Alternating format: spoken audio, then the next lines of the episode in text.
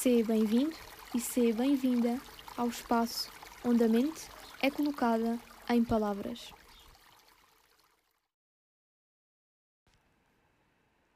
A meu ver, esta nova vida a que fomos sujeitos trouxe a incomplexidade do ser humano, ou até mesmo o pior do ser humano, em que, a partir do momento em que se tem que dar rostos aos números, ou dar rostos aos acontecimentos, ou dar rostos àquilo que na verdade não tem rosto, um, para efetivamente sensibilizar e fazer parar, para que depois se reflita e se haja.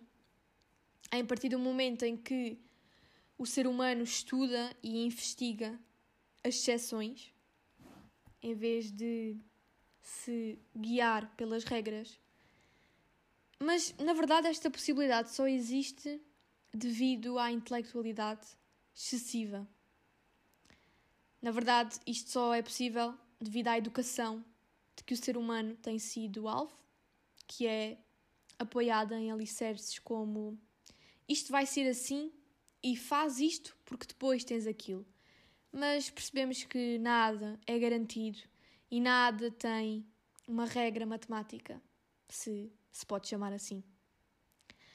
Atrevo-me a dizer que o que mais se ouviu e, e ouve nesta realidade é: Ah, tens que pensar positivo, mas ter pensamentos positivos é banalizar um contexto que, se for banalizado, como se tem vindo diariamente a demonstrar, alavanca aquilo que o ser humano tem menos simpático, aquilo que o ser humano tem menos de complexo, porque percebe-se que o ser humano vive alienado, vive com ódio, vive com desrespeito constante, vive descontente.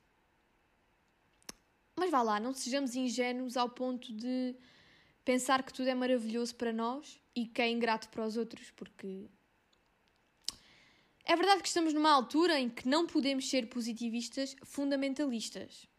Claro que temos que viver com algum positivismo, mas há limites. Não nos podemos rodear de indiferenças, de banalizações e de ignorâncias. Um, de facto, o ser humano é tão complexo que a complexidade se transforma numa grande incomplexidade. Tira-lhe capacidades de vencer os obstáculos, tira-lhe capacidades de, em vez de pensar nas soluções, acaba por fomentar os problemas. Mas nesta fase eu não consigo concordar que o ser humano veio para progredir, porque quando não há medo, não há dúvida, sim, o ser humano progride, mas quando há medo e quando há dúvida no caminho, o ser humano vive para trás, vive para o passado e vive porque depara-se com uma realidade em que só há portas fechadas e não pensa que a porta precisa de ser aberta e que o problema precisa de ser resolvido. Uh, uma, mas lá está, uma porta para ser aberta precisa de uma chave e o ser humano não pensa, nem gasta energias em encontrar essa chave. Ele fomenta o facto da porta estar fechada, o facto de haverem problemas e fica por aí. Portanto, acho que é muito importante que sejamos com urgência seres humanos que percebem que a porta está fechada, ou seja, que existe o problema, e que essa porta precisa de ser aberta com uma chave. Portanto, nós precisamos de estudar a solução e de procurar a solução, porque a vida só é feita se houver soluções, porque se só houver problemas, em vez de ser vida, é sobrevida, ou seja, em vez de vivermos, nós sobrevivemos apenas. Portanto, a entrada faz-se pela porta aberta e é por aí que nós temos que, que seguir.